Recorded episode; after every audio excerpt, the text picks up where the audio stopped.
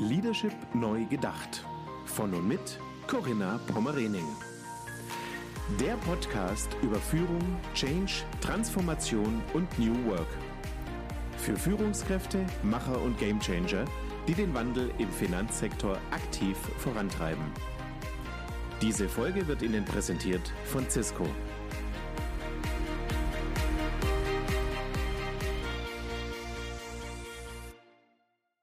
Herzlich willkommen zu meinem Podcast Leadership Neu Gedacht. Mein Name ist Corinna Pomorening und ich freue mich heute auf Professor Dr. Nils Stieglitz. Ja, ich sage ganz herzlich Hallo. Schön, dass Sie da sind, Herr Professor Stieglitz. Ja, hallo, freue mich auch sehr. Dankeschön.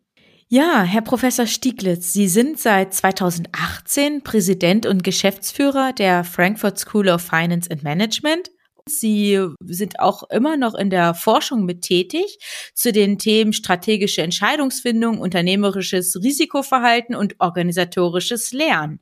Und ich bin wahnsinnig gespannt, wie wir heute über das Thema digitale Bildung im Finanzsektor sprechen werden und was auch so Ihre Impulse sein werden, wie sich Bildung ganz aktuell und auch in Zukunft ja verändern und weiterentwickeln wird. freue mich auch. Vielen Dank. Ja, Herr Professor Stieglitz, also erstmal freue ich mich, dass Sie sich die Zeit nehmen, dass wir einfach mal darüber sprechen werden und wir auch vielleicht ein bisschen Einblick bekommen von Ihnen als Experten, der nun wirklich schon seit vielen Jahren in dem Themenfeld, in dem Umfeld auch tätig ist. Jetzt aktuell, speziell auch durch die Corona-Pandemie, haben wir einfach auch gespürt, dass die Digitalisierung nicht nur Gesellschaftsbereiche und Wirtschaftsbereiche verändert, sondern auch ganz konkret die Bildung. Ob das die Bildung in den Schulen ist oder auch speziell die, das Thema Weiterbildung beispielsweise. Wie würden Sie denn so aktuell die, diesen Veränderungsdruck durch Digitalisierung auch äh, beschreiben oder bewerten? Ja, ich glaube, der, der Veränderungsdruck war schon vorher da. Also ich glaube, es ist relativ klar, dass Digitalisierung nicht nur einen Einfluss darauf hat, was wir lernen müssen, sondern auch, wie wir lernen müssen. Und ich glaube, viele Themen haben wir auch schon diskutiert vor der Corona-Pandemie. Viele Themen waren uns auch schon vor der Corona-Pandemie bewusst.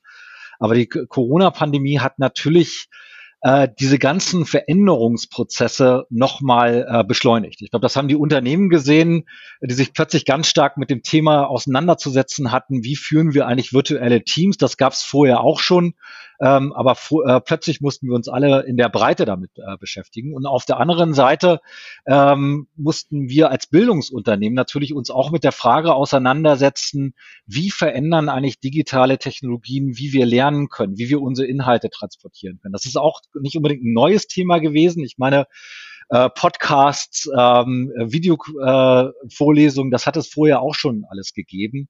Ähm, aber ich glaube, dass das letzte Jahr diese ganzen Entwicklungen nochmal unter ein Brenngas gepackt hat und das Ganze nochmal äh, beschleunigt hat. Und ich glaube, dass ähm, die Corona-Pandemie, unsere gemeinsame Erfahrung im letzten Jahr dazu geführt hat, äh, dass wir einmal sehen, dass wir ähm, uns inhaltlich mit Digitalisierung insgesamt ganz anders zu beschäftigen haben und zum Zweiten, ähm, dass digitale Bildungsprodukte durchaus auch äh, Wissenslücken schließen können. Also von daher, äh, Corona-Pandemie hat so ein bisschen als Beschleuniger von bestehenden Prozessen, von bestehenden Veränderungsprozessen eigentlich gewirkt. Und das wird auch sozusagen mit uns bleiben. Also ich glaube, das habe ich auch relativ äh, am Anfang der Corona-Pandemie hier an der Frankfurt School gesagt, wir werden nicht zurückkehren zum Januar 2020. Mhm. Hm. Ja. Ja, ich denke auch, äh, den Weg zurück wird es nicht geben. Ich hatte neulich auch die Professor Dr. Jutta Rump hier im Podcast, die auch gesagt hat, also das ganze Thema New Work beispielsweise, auch das wird in so einer hybriden Konstellation sich weiterentwickeln. Wir werden nach wie vor dann auch nach ähm, der überstandenen Corona-Pandemie das Thema Homeoffice, Remote Working haben und genauso können wir das ja dann auch übertragen auf das Thema Bildung, dass ich einfach einen Teil davon tatsächlich dann remote abwickle für mich dann oder digital dann auch entsprechend nutze. Herr Professor Stieglitz, jetzt hatten Sie gerade gesagt, dass das schon vorher auch üblich war oder in einem gewissen Rahmen auch das Thema digitales Lernen ähm, schon ja mit Anwendung gefunden hat. Könnten Sie beschreiben, wenn wir jetzt so in Prozentzahlen vielleicht auch darüber sprechen, wie es vor der Corona-Pandemie, ähm, welchen Anteil es da hatte? Also ich kann nur für die, für die Frankfurt School äh, mhm. sprechen. Und ich glaube sozusagen, dass wir äh, vor der Corona-Pandemie, wir als Frankfurt School, die sehr stark eigentlich auf die Präsenzlehre gesetzt ähm, haben, ähm, ungefähr 10, 15 Prozent eigentlich unserer Veranstaltungen, äh, unserer Produkte digital angeboten haben. Ja, natürlich hatten wir Web-based Trainings, äh, wir hatten un auch unsere Online-Master-Programme, aber das war halt eigentlich eher stärker im Nischen. Ähm, äh, Angebot. Und das hat sich natürlich jetzt komplett verändert. Und wir sehen halt auch, ähm, dass sich das dadurch für uns sich auch neue Marktchancen eröffnen. Aber sehr, sehr klar ist halt auch, dass für uns der Weg, das haben Sie gerade schon angesprochen, ich glaube, für viele Anbieter hybrid sein wird. Also ich glaube, die, die zentrale Frage wird sein, äh, wie wir auf der einen Seite ähm, wirklich digitale Technologie nutzen können, um halt auch Lernfortschritte äh, erfahrbar zu machen. Und auf der anderen Seite, äh, welche Lerninhalte wir eigentlich äh, in der Präsenz weiterhin anbieten äh, können. Weil wir sehen ja halt auch, dass halt Kommunikation schon etwas dünner ist äh, in der digitalen Sphäre. Wir sehen, dass Netzwerken zwar möglich ist, dass das durchaus auch Spaß bringt, aber ähm, dass es doch kein perfekter Ersatz ist. Also ich glaube, dass die Zukunft äh, des Lernens wirklich hybrid sein äh, wird. Hm. Was glauben Sie, wie hoch wird der Anteil der ähm, analogen Veranstaltungen dann noch sein? Also der wird auf alle Fälle zurückgehen. Ich glaube, ähm, das ist überhaupt gar keine Frage. Es wird eine Marktveränderung geben. Ähm, ich glaube, dass halt äh, viele Teilnehmer, viele äh, Teilnehmerinnen, viele Kunden gesehen haben, ähm, dass äh, digitale Lehre wirklich äh, funktioniert. Ähm, dass das spannend sein kann, dass das ähm, aufregend sein kann, dass man halt äh, was lernen kann dadurch und dass das kein schlechtes Substitut ist ähm, von einer Präsenzveranstaltung. Ich glaube, darum müssen wir uns alle mit beschäftigen. Auf der anderen Seite, also von daher glaube ich, dass, dass sich das schon stärker durchsetzen äh, wird und dass wir alle als Weiterbildungsanbieter oder auch als Hochschulen uns stärker diesem Thema zuzuwenden äh, haben. Auf der anderen Seite sehen wir, glaube ich, halt auch, dass die Präsenzlehre, das Präsenzveranstaltung weiterhin sehr stark nachgefragt werden. Also viele von unseren Kunden ähm, wollen möglichst schnell zurück eigentlich ähm, auch in die Präsenzlehre. Ähm, also von daher ist mir da halt auch nicht bange. Also auch diese Vorstellung, dass der gesamte Bildungsbereich jetzt ähm, einer, einer digitalen Disruption er, erfahren wird äh, in den nächsten Jahren. Ähm, das halte ich ähm, für ähm, nicht so wahrscheinlich. Ähm, ich glaube, es wird reine Online-Anbieter äh, geben, die werden auch in den nächsten Jahren weiterhin sehr, sehr stark wachsen. Aber ich glaube, gerade äh, Unternehmen, Bildungsunternehmen, die beides können, die auf der einen Seite eine exzellente digitale Lehre machen können, aber gleichzeitig halt auch diese hybriden Veranstaltungen machen können, das werden die sein, die eigentlich die, die höchsten Wettbewerbsvorteile äh, im Markt haben. Mhm. Ja, spannend. Müssen wir mal abwarten, wie schnell dann auch tatsächlich so die, ja, die analoge Welt dann auch wieder angenommen werden kann oder analoge Modelle dann auch wieder tatsächlich beansprucht werden können. Herr Professor Stieglitz, wie hat sich denn gerade jetzt in dem letzten Jahr gezeigt? Wurde denn insgesamt weniger Bildung beansprucht? Jetzt, jetzt speziell auch vielleicht bei Ihnen? Also wurde Ihr Bildungsangebot insgesamt weniger beansprucht oder hat sich es wirklich nahezu verschoben, dass es tatsächlich ein Substitut dann wurde, das Digitalangebot? Nein, also ich glaube, was man sehr klar gesehen hat, nicht nur in der Frankfurt School, sondern bei allen Weiterbildungsanbietern, ist, dass die, die Bildungsetats äh, zusammengestrichen worden sind. Äh, ich glaube, das ist das eine. Das zweite ist, äh, ich glaube, ähm, alle Unternehmen hatten auch im letzten Jahr nochmal ganz, ganz andere Themen, ähm, als jetzt wirklich in die langfristige Weiterentwicklung ihrer Mitarbeiter und Mitarbeiterinnen äh, zu investieren. Ähm, also die, die Bildungsetats sind unter Druck geraten ähm, gerade in dem äh, Geschäft mit den Unternehmen, also diese, diese Customized Programs, äh, das ist natürlich mehr oder weniger zusammengebrochen. Äh, das muss man wirklich auch in dieser Deutlichkeit äh, sehen. Ich glaube, was wir schon gesehen haben, ist, dass es eine Nachfrage gibt für ganz bestimmte Spezialthemen. Also beispielsweise, wie führe ich äh, virtuelle Teams? Wie organisiere ich mich in meinem Homeoffice? Äh, wie gehe ich um auch letztendlich mit der ganzen neuen Softwarearchitektur? Äh, mit der ich mich äh, plötzlich zu beschäftigen habe. Da haben wir ganz klar ähm, auch weiterhin eine Nachfrage gesehen. Ähm, aber ich glaube, hier gilt es halt auch, dass man den Blick haben muss ähm, auf die langfristige Entwicklung. Und die langfristige Entwicklung ist klar positiv. Ich glaube, lebenslanges Lernen, das wird immer deutlicher. Äh, das ist nicht nur so ein Sonntagswort, sondern das müssen Unternehmen ähm, äh, ernst nehmen, äh, damit sie halt wettbewerbsfähig bleiben. Die Halbwertszeit des Wissens äh, reduziert sich, die Veränderungsprozesse äh, haben sich nicht nur durch Corona beschleunigt, sondern ähm, die ganzen anderen Megatrends, über die wir in den letzten Jahren ja auch diskutiert haben, sind ja eigentlich nur beschleunigt worden mhm. durch die mhm. Corona-Pandemie. Also deshalb äh, äh, glaube ich, dass äh, der Bildungsmarkt insgesamt äh, in den nächsten Jahren wieder sehr stark wachsen wird. Und ich glaube, dass, und das sehen wir auch, ähm, äh, dass es hier auch sehr viel Nachholbedarf äh, gibt. Ich glaube, dass halt auch Unternehmen jetzt erkennen, wie ernst sie eigentlich die digitale Transformation nehmen äh, müssen, weil die digitale Transformation halt Geschäftsmodelle äh, sehr stark verändern wird. Es wird verändern, welche Kompetenzen, welche Fachkompetenzen äh, Mitarbeiter, Mitarbeiterinnen brauchen, aber halt auch welche anderen Führungskompetenzen sie äh, brauchen.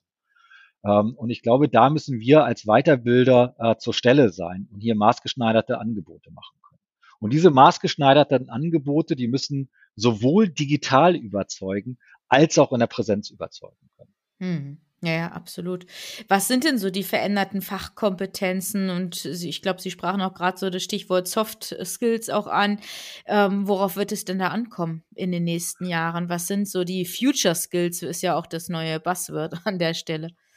Also ich glaube, da, äh, Sie haben es eben schon angedeutet. Ich glaube, auf der, auf der einen Seite sehen wir erhebliche Veränderungen äh, bei den Fachkompetenzen. Das ist ganz banal gesprochen letztendlich der Umgang äh, mit den ganzen neuen Softwareangeboten, die wir jetzt in den letzten ein, zwei Jahren entdeckt haben. Also äh, Beispiel äh, von Zoom hatte vor über einem Jahr eigentlich noch nie jemand gehört. Das gleiche auch WebEx, ja, das haben wir mal genutzt für Videokonferenzen, aber wie das jetzt letztendlich in unser tägliches Leben eigentlich hineinwirkt, äh, das haben viele unterschätzt. Also ich glaube, wir müssen uns auf der einen Seite mehr Software-Skills an, äh, aneignen, aber ich glaube, das Thema dahinter ist auch nochmal das Thema der künstlichen Intelligenz. Ich glaube, das wird ganz, ganz stark verändern, äh, künstliche Intelligenz, wie wir mit Daten umgehen, ähm, wie wir Entscheidungen treffen werden, wie wir äh, Unternehmen finanzieren werden. Und ich glaube, dass wir alle an dem Thema künstliche Intelligenz nicht mehr vorbeikommen äh, werden. Ich glaube, wir müssen alle äh, beginnen, ein Verständnis dafür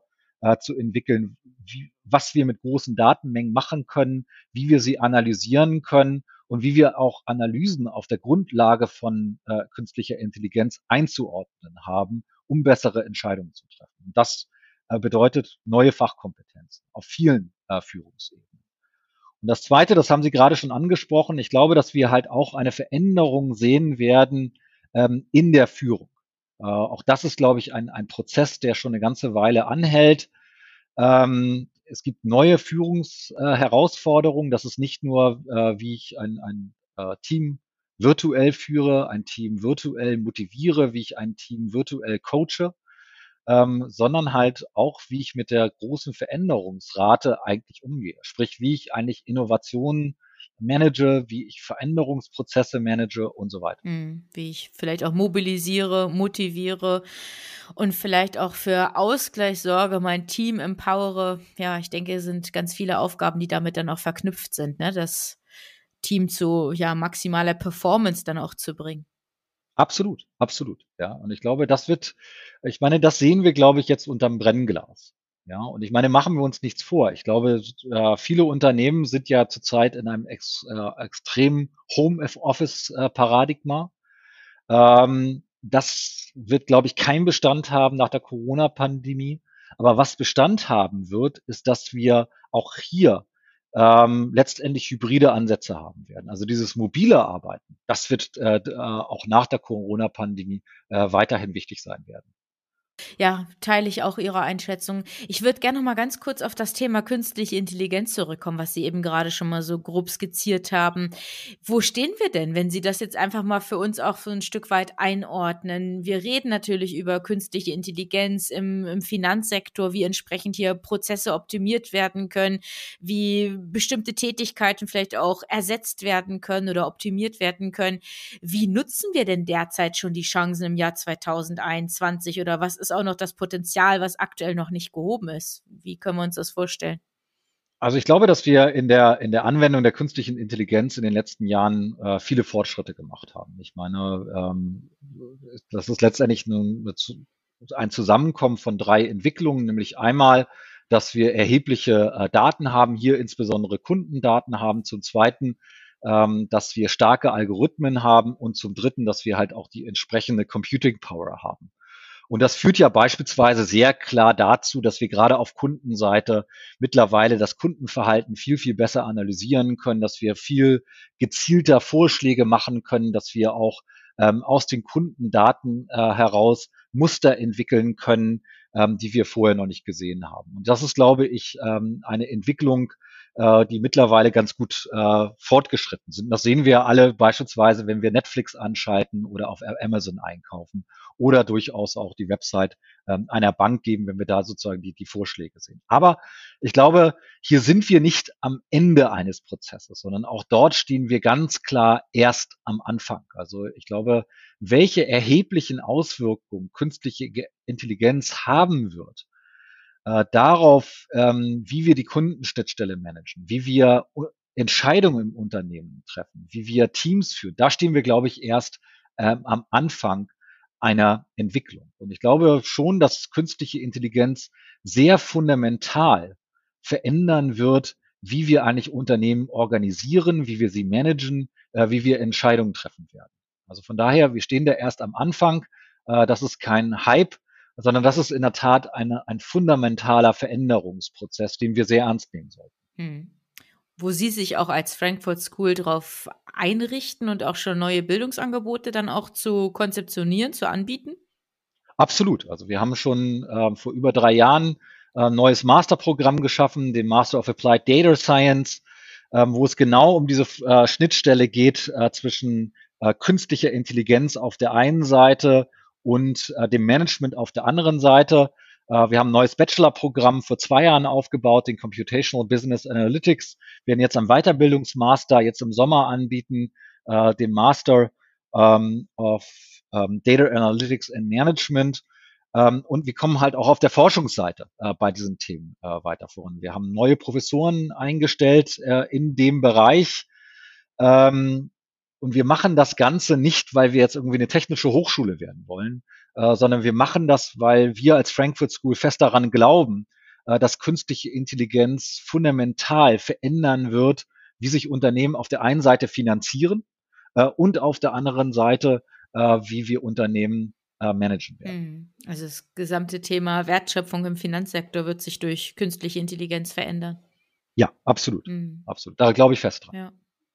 Ja, absolut spannend. Herr Professor Stieglitz, Sie hatten eben gerade schon mal so einzelne Trends auch im Bereich der Bildung äh, skizziert.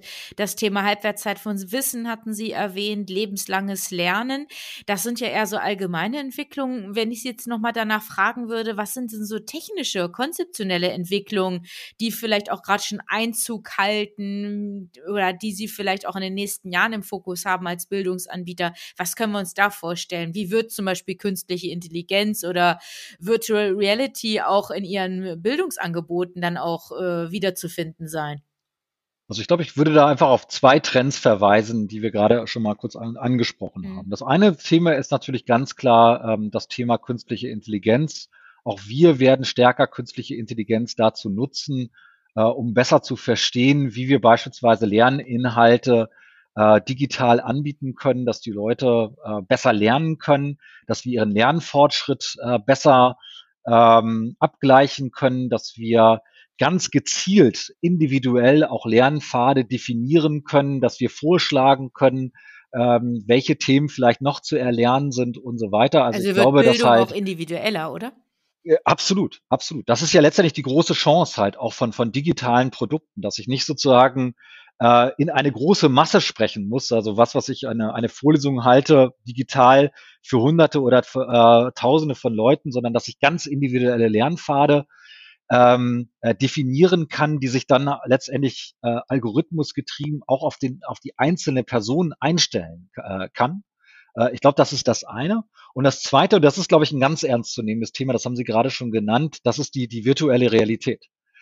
Ähm, ich weil, weil das sehen wir ja auch zunehmend, dass wir durchaus halt auch ähm, die Erfahrung im Classroom ähm, immer stärker virtualisieren können. Also durch 3D-Brillen beispielsweise, äh, durch Avatare, äh, durch Holocrons, dass wir im Prinzip halt auch ähm, den, den physischen Classroom mit all seinen Vorteilen ähm, virtuell nachbauen. Also ich glaube, die, die Zukunft wird nicht sozusagen die Zoom-Videokonferenz sein, ähm, oder die Webex-Videokonferenz, wo wir mit anderen Leuten sozusagen vor der Videokamera sprechen. Das ist äh, schon mal ein wichtiger Schritt gewesen. Ein Zwischenschritt ähm, vielleicht. Auch, ja, genau. Mhm. Aber das wird ein Zwischenschritt bleiben, sondern ich glaube, äh, die Zukunft wird die Virtualisierung eigentlich ähm, der, der, der Classrooms sein und dort die, die, die Virtualisierung einmal der äh, direkten Interaktion, also sozusagen der Klasse und dem, den Lehrenden auf der einen Seite, aber auch die Virtualisierung alles dessen, was drumherum ist. Ja, also letztendlich auch sozusagen des Coffee Chats äh, nach der Vorlesung. Geht das dann so in die Richtung auch der Community-Ansätze, dass sie dann auch äh, auf der einen Seite sprechen wir über individuelle Bildung, dass also Inhalte, der Content dann individualisiert wird, aber auf der anderen Seite, dass man auch diesen Community-Ansatz dann pflegt, dass sich die Lerngruppe dann auch austauscht oder in Kommunikation kommt? Ja, absolut. Ich glaube, das ist, wo sich natürlich jetzt zurzeit ganz viele Innovationen abspielen. Also ich glaube, ich meine, wir sehen das bei, bei, bei der Weiterbildung, wir sehen das bei den Konferenzen, sozusagen den Vortrag, die Vorlesung, äh, die Präsentation, das können wir sehr gut bereits jetzt schon äh, digitalisieren und virtualisieren. Ähm, wo wir große Herausforderungen haben, ist halt äh, die Virtualisierung der Interaktion. Und ich glaube, dass halt sehr viel von dem Innovationshandeln sich jetzt darauf konzentrieren wird, diesen Bereich äh, stärker zu virtualisieren. Da gibt es sehr spannende Ansätze. Ähm, und das verknüpft sich halt auch nicht nur mit der Entwicklung auf der Software-Seite, sondern halt auf der anderen Seite halt auch die Entwicklung der Hardware-Seite, also die 3D-Brillen mhm. beispielsweise. Mhm. Ähm, und ich glaube, das wird in der Tat erhebliche Auswirkungen haben in den nächsten fünf bis zehn Jahren auf den Bildungssektor. Ich wollte Sie gerade nach dem, nach dem Zeithorizont fragen, wenn wir damit rechnen können mit so einer nächsten Entwicklungs- äh, oder nach so einem Fortschritt dann auch. Also Sie glauben schon, dass es noch so fünf Jahre dauern wird.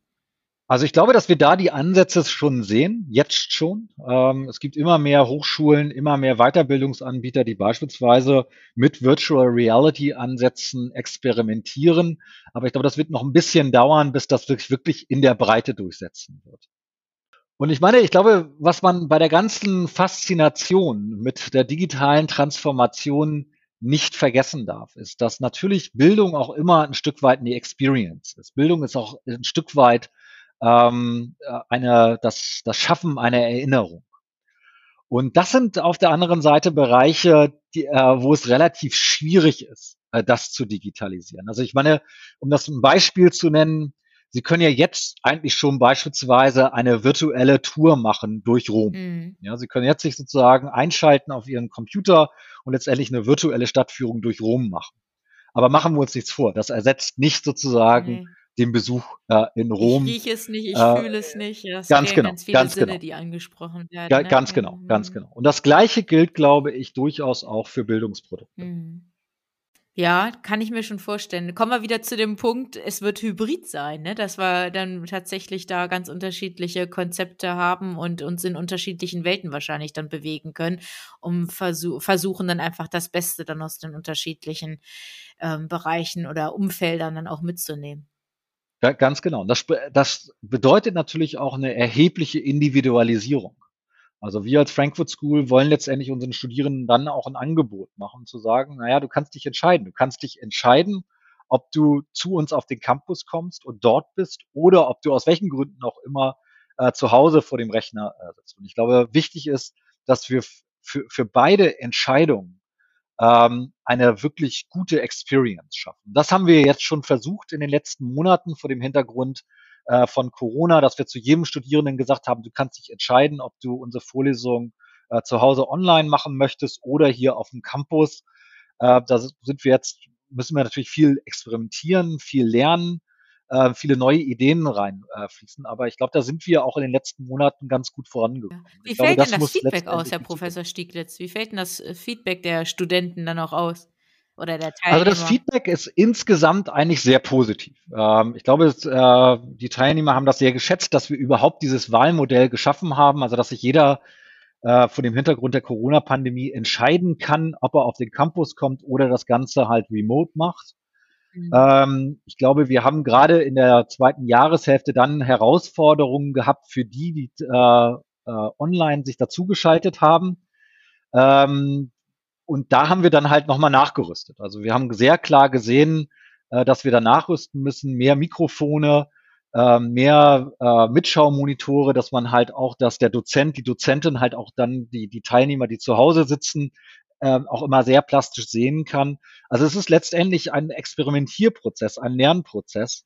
Aber in meiner Wahrnehmung. Auch ein Stück weit ein gemeinsamer Prozess, ja. Ganz genau, ganz genau. Weil das natürlich, ich meine, das hat technologische Aspekte. Und da muss man erstmal gucken, was ist, äh, was passt da, wie viel, wie viel Hardware brauchen wir eigentlich, auch welche brauchen wir überhaupt. Ich glaube, das ist das eine.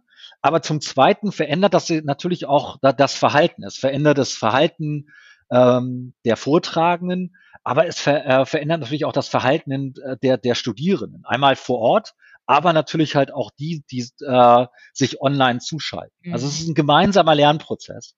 Ähm, und mein Eindruck ist, dass wir da eigentlich auf einem ganz, ganz guten Weg sind. Also von daher glaube ich, dass auch dieses hybride Modell wirklich die, die Zukunft ist. Hm.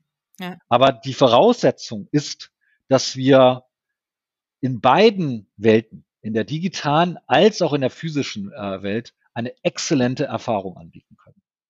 Ja, also vielen Dank dafür Ihre Einschätzung, Herr Professor Stieglitz, und auch vielleicht nochmal so den aktuellen Praxisbezug, den Sie her hergestellt haben. Dankeschön. Herr Professor Stieglitz, mich würde nochmal interessieren, Stichwort neue Wertschöpfungsmodelle oder auch neue Abrechnungsmethoden. Kann man sich sowas auch schon im Bildungssektor vorstellen oder ganz auch ganz speziell bei Ihnen bei der Frankfurt School?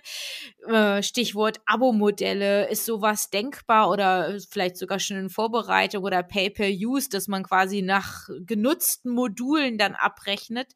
Ähm, wie sind da so Ihre Gedanken? Also ich glaube, wir denken auch darüber nach und wenn man sich beispielsweise die Entwicklung im Entertainment-Bereich anschaut, ja, dann geht ja die Entwicklung ganz klar in Richtung ähm, eines Abo-Modells. Also das sehen wir beispielsweise bei, bei Netflix, das sehen wir bei Spotify und ich kann mir gut vorstellen, äh, dass sich etwas Ähnliches entwickeln könnte im Bildungsmarkt. Also, ähm, dass ich letztendlich eine Plattform habe, eine Abogebühr zahle und dann je nach Bedarf ähm, mir sämtliche äh, Videos, sämtliche Web-based Trainings, äh, sämtliche interaktiven Formate dann dort anschauen ähm, kann. Ich halte das äh, durchaus äh, für eines der möglichen Szenarien äh, in der äh, Zukunft. Auf der anderen Seite sehen wir auch sehr, sehr klar, ähm, auf der Kundenseite, die uns auch signalisieren, naja, wir wollen eigentlich nur ausschließlich dafür bezahlen, was wir eigentlich nutzen. Also letztendlich so ein bisschen als Gegenmodell ähm, dieses äh, Pay-per-Use oder vielleicht kann man es auch als das Amazon-Modell äh, äh, bezeichnen. Ähm, wenn man sich jetzt wieder Entertainment anschaut, dann hat sich sehr klar durchgesetzt das Abo-Modell. Äh, und meine Erwartung ist halt auch, ähm, dass sich das Abo-Modell stärker durchsetzen wird. Warum? Äh, weil es ja letztendlich sozusagen die Barrieren reduziert. Ja, genau. Und ich meine, das ist, glaube ich, auch wichtig. Ich glaube, wenn man über Lernen nachdenkt, dann haben wir auf der einen Seite das sehr gezielte Lernen. Ich habe ein Problem, ich muss das erste Mal beispielsweise ein virtuelles ähm, äh, Team führen. Ich bin das erste Mal in Führungsverantwortung, dann weiß ich ganz genau, okay, das ist jetzt mein Thema oder es gibt eine neue Regulierung. Und dazu muss ich mir jetzt sozusagen den neuesten Stand holen. Das ist alles sehr, sehr zielgerichtet. Mhm.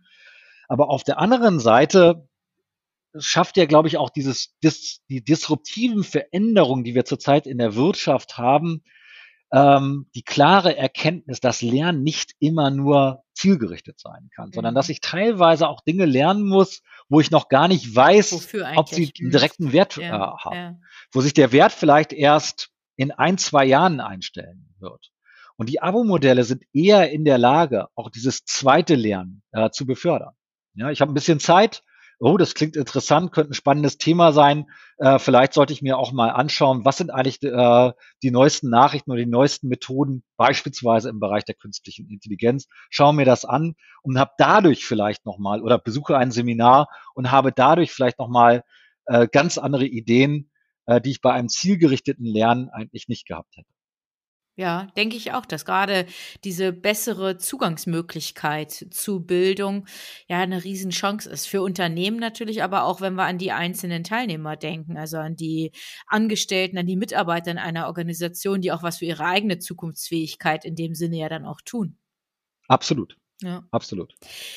Ja, Herr Professor Stieglitz, ich schaue so ein bisschen auf die Zeit. Wir nähern uns dem Ende. Mich würde einmal noch interessieren, das aktuelle Gaia X-Projekt. Da sind Sie ja auch als Frankfurt School ähm, involviert. Sie sind Konsortialpartner mit dem Tech-Quartier. Können Sie uns sagen, wie so die Zielsetzung auch dieses gemeinsamen Projekts aussieht und vielleicht auch etwas zum aktuellen Status quo dieser Initiative? Ja, wir sind ähm, sehr glücklich, dass wir dort Teil sind. Ähm, wir bearbeiten als Frankfurt School im Rahmen des Financial Big Data Cluster ähm, zwei wichtige Arbeitspakete, nämlich einmal das Thema Sustainable Finance und das zweite äh, Thema äh, Monetary äh, Policy. Und bei beiden Themen geht es letztendlich darum, zunächst einmal äh, zu fragen, welche Daten brauchen wir überhaupt, äh, um in diesen Bereichen eigentlich bessere Entscheidungen äh, treffen zu können. Denn ich meine, machen wir uns nichts vor, künstliche Intelligenz funktioniert nur dann sehr, sehr gut, wenn sie halt auch große Datenmengen haben. Äh, große Datenmengen haben, die eine gewisse Qualität haben, auf die sie dann die Algorithmen laufen lassen können, um beispielsweise Klimarisiken besser einschätzen mhm. zu können, um vielleicht auch die Risiken der Realwirtschaft, aber auch der Geldpolitik äh, besser einschätzen zu können und vielleicht mögliche Krisen gerade auch im Hinblick auf die Geldpolitik oder auf die äh, makroökonomische Entwicklung äh, frühzeitig äh, zu identifizieren. Um diese Fragen ähm, geht es. Äh, wir haben jetzt im Januar gestartet. Wir bauten die Teams äh, gerade auf. Ich glaube, dass das Tolle ist, dass wir hier in der Frankfurt School bereits in den letzten Jahren äh, diese Kompetenzen aufgebaut haben in Richtung Data Science, in Richtung äh, Sustainable Finance und Monetary Economics. Und ich glaube, das ist ein wichtiges äh, Projekt, nicht nur für den Finanzstandort äh, Frankfurt und Deutschland, sondern auch für Europa. Mhm. Und ich glaube, es zahlt sehr, sehr klar darauf ein, was wir vorhin auch äh, diskutiert haben. Was sind eigentlich so ein bisschen die Potenziale äh, von künstlicher Intelligenz? Ja, genau. Und hier vernetzen sich auch dann die Themen und die Chancen. Sie sprachen ja auch gerade an, das Thema Sustainable Finance ist ja auch äh, Schwerpunkt dann der, der Forschungs-, des Forschungsinhaltes. Ganz genau, richtig. Ja, das ist, glaube ich, auch nochmal ein, ein, äh, eine wichtige Herausforderung, ein wichtiges Thema. Ja, wie, wie gelingt es uns eigentlich, die, die Wirtschaft, unser Finanzsystem nachhaltiger zu machen? Mhm. Nachhaltiger nicht nur in Richtung der Klimarisiken, sondern natürlich halt auch krisenfester. Mhm. Und sagen Sie, wann werden wir mit den ersten ja, Ergebnissen, die dann auch ausgerollt werden, die auch anderen zur Verfügung gestellt werden, rechnen? Wann ist dort der Zeitpunkt? Oder wie ist das wird in den nächsten zwei, drei Jahren der Fall sein. Also das Projekt läuft jetzt äh, über drei Jahre. Ja. Ähm, und ich hoffe, dass wir hier die ersten Ergebnisse, die ersten äh, Daten halt auch nach zwei Jahren zur Verfügung zu stellen. Äh, äh stellen. Also in das zwei Jahren. Hm. Ja. Hm. Gibt es Zwischenberichte, dass man so ein bisschen auf den aktuellen Stand äh, ja, gebracht wird oder sich einlesen kann?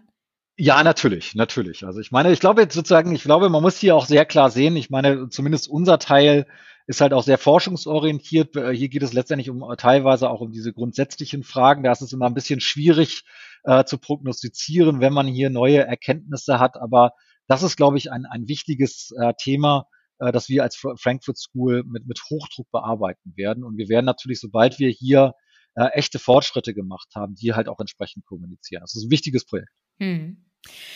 Ja, Herr Professor Stieglitz, es gibt viel zu tun im Finanzsektor und Sie sind sicherlich hier ein ganz wichtiger Baustein, ein impulsge impulsgebendes Institut, was natürlich hier für die Veränderung auch mit verantwortlich ist und die aktiv vorantreibt. Von daher, ja, vielen Dank, dass wir einen Einblick bekommen haben, in welche Richtung es sich auch entwickeln wird und speziell auch Ihre Frankfurt School of Finance. Vielen Dank für Ihre Zeit und für Ihre Impulse. Herzlichen Dank, das hat Spaß gebracht. Dankeschön. Ich sag danke. Alles Gute für Sie, Herr Professor Stieglitz, für Ihre Frankfurt School und an unsere Zuhörenden natürlich auch. Bleiben Sie gesund, alles Gute und bis bald. Wie sind Ihre Erfahrungen zu dem Thema in dieser Episode? Schreiben Sie gerne eine E-Mail an mail.corinna-pommerening.de oder als Nachricht über LinkedIn oder Xing. Besuchen Sie auch sehr gerne die gleichnamige geschlossene Facebook-Gruppe von Corinna Pommerening. Und hören Sie wieder rein, wenn eine neue Folge von Leadership neu gedacht auf Sie wartet. Unterstützt von Cisco, Ihr Partner für die digitale Transformation im Finanzsektor.